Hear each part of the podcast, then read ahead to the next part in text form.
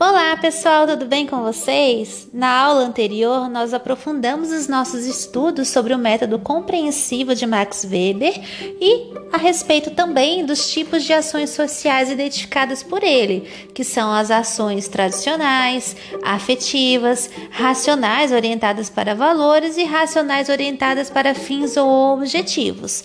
Na aula de hoje, nós vamos nos aprofundar no conceito de desencantamento do mundo e de como a ética capitalista né, favoreceu essa permanência das ações voltadas para fins, para objetivos.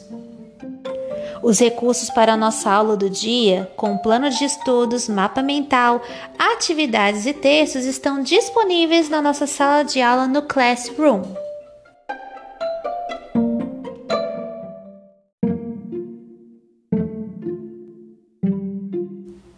Uma pergunta essencial perseguiu o pensamento de Max Weber. Por que o capitalismo somente se desenvolveu na sociedade ocidental, especialmente na Europa, a partir do século XVI? O que ocorreu na história social e econômica das civilizações milenares como a China, Índia e Egito que não possibilitou o avanço das relações capitalistas? Como grande historiador que era, Weber aponta que nas grandes civilizações orientais ocorreu o desenvolvimento da economia monetária, um acentuado avanço tecnológico e o uso intensivo da mão de obra. Mas apesar disso, essas sociedades não se tornaram plenamente capitalistas, pois não desenvolveram um amplo mercado de trocas monetárias nem algo parecido com a bolsa de valores. É verdade que os empreendedores e soberanos das sociedades antigas acumularam grandes volumes de riqueza, mas nem por isso tal se deu, essa tal atitude se deu através de métodos racionais de trabalho e organização empresarial científica, e sim por privilégios e formas distintas das regras de mercado. Para Weber, o capitalismo se caracteriza pela busca contínua de rentabilidade através de empreendimentos científicos e racionais, que incluem cálculos e contabilidade sistemática. Esses procedimentos, porém, só seriam encontrados muito pouco em sociedades milenares do Oriente, onde a atividade econômica geralmente se associava à instituição familiar.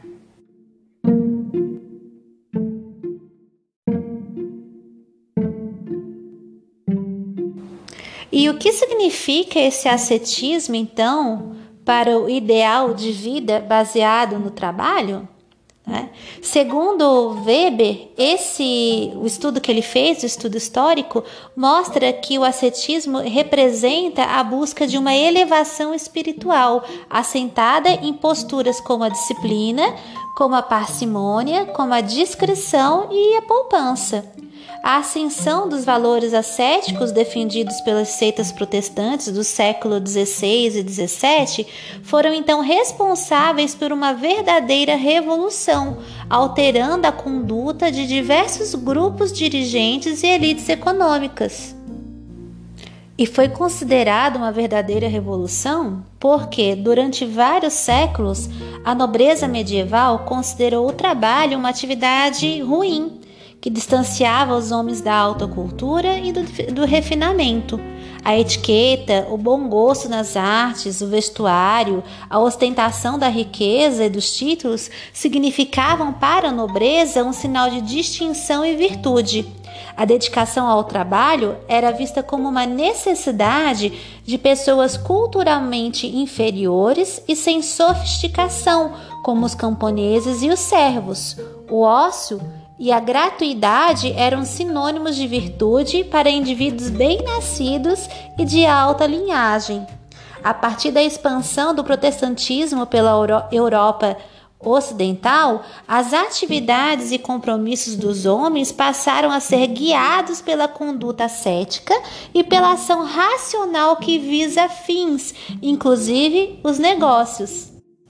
E como resultado disso, né, ocorreu o que? Um investimento na racionalização das condutas sociais, provocando o surgimento de empresas racionalizadas e de métodos científicos de controle da economia, a qual deixou de ser guiada pelos privilégios dos nobres e pela busca do luxo e da ostentação foi se consolidando na sociedade moderna um novo estilo de vida que tinha ao mesmo tempo um significado religioso, fé no trabalho, e um efeito econômico, que era a acumulação e, a e o reinvestimento.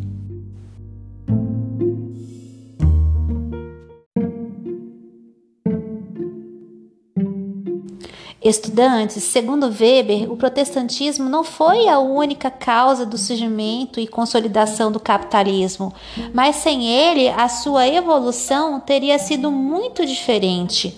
O ascetismo calvinista tornou legítimo um estilo de vida e mentalidade que se adaptou perfeitamente a certas atitudes capitalistas, como a recusa ao desperdício, ao, ao ócio né? e à gratuidade, e a valorização da poupança, da pontualidade e da racionalidade nas condutas de trabalho.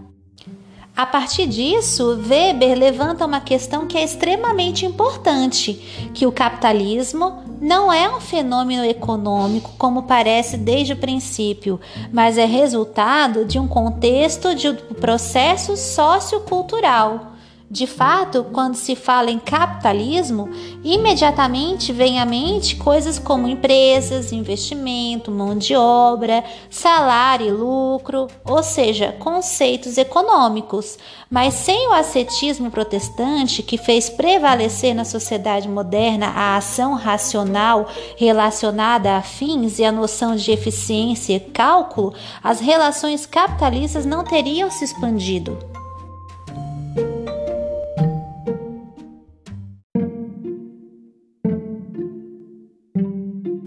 Estudantes, segundo Weber, o protestantismo não foi a única causa do surgimento e consolidação do capitalismo, mas sem ele a sua evolução teria sido muito diferente.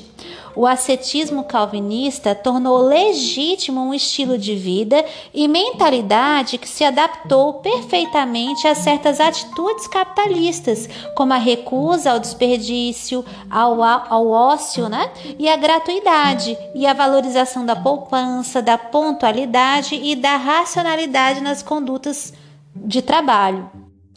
A partir disso, Weber levanta uma questão que é extremamente importante, que o capitalismo não é um fenômeno econômico como parece desde o princípio, mas é resultado de um contexto de um processo sociocultural de fato, quando se fala em capitalismo, imediatamente vem à mente coisas como empresas, investimento, mão de obra, salário e lucro, ou seja, conceitos econômicos.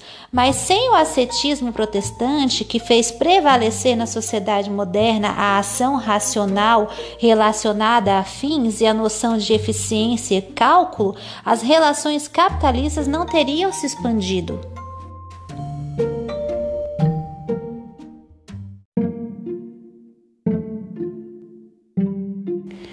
Vou exemplificar para vocês o que, que Weber acabou de nos dizer. Digamos que a gente entregue uma enorme quantidade de dinheiro na mão de uma pessoa que vive da pesca no litoral brasileiro, né, da pesca de subsistência. Será que ele, com esse dinheiro em mãos, ele se tornará um capitalista? Se ele mantiver seu estilo de vida tradicional, esse dinheiro não irá se valorizar como poderia. Porque para ser capitalista não basta possuir riqueza, mas é preciso assumir um tipo de conduta racional que leva a um acúmulo cíclico de valor, um comportamento empresarial metódico e científico. O protestantismo foi capaz de modificar os parâmetros de valor humanos, incitando os homens ao esforço contínuo e à dedicação ao trabalho.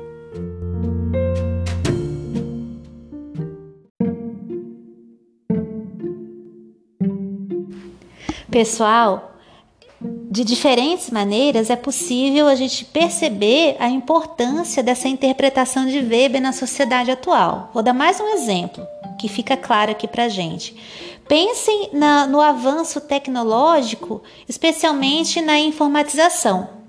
Com as novas tecnologias de informática e microeletrônica, as atividades produzidas e administrativas ficaram extremamente simplificadas e é possível reduzir em muito o tempo gasto no trabalho. Mas o que ocorre atualmente em grandes empresas é que as pessoas continuam trabalhando muito mais do que 8 horas por dia e fazendo hora extras, mesmo tendo máquinas que diminuem o esforço e agilizem os processos produtivos.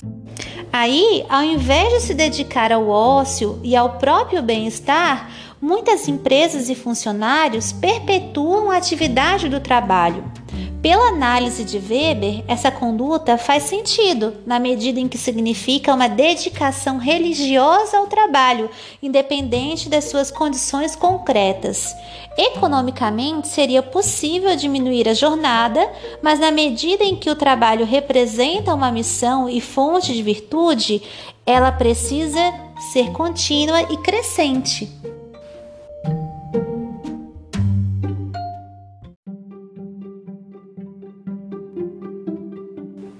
A partir do que foi apresentado para vocês nesse episódio e também nos materiais disponibilizados, retornem ao nosso plano de estudo para verem as orientações quanto às atividades. Qualquer dúvida sobre o conteúdo, sobre os conceitos trabalhados, sobre os exemplos dados, entre em contato comigo pelo WhatsApp. Bons estudos, um abraço!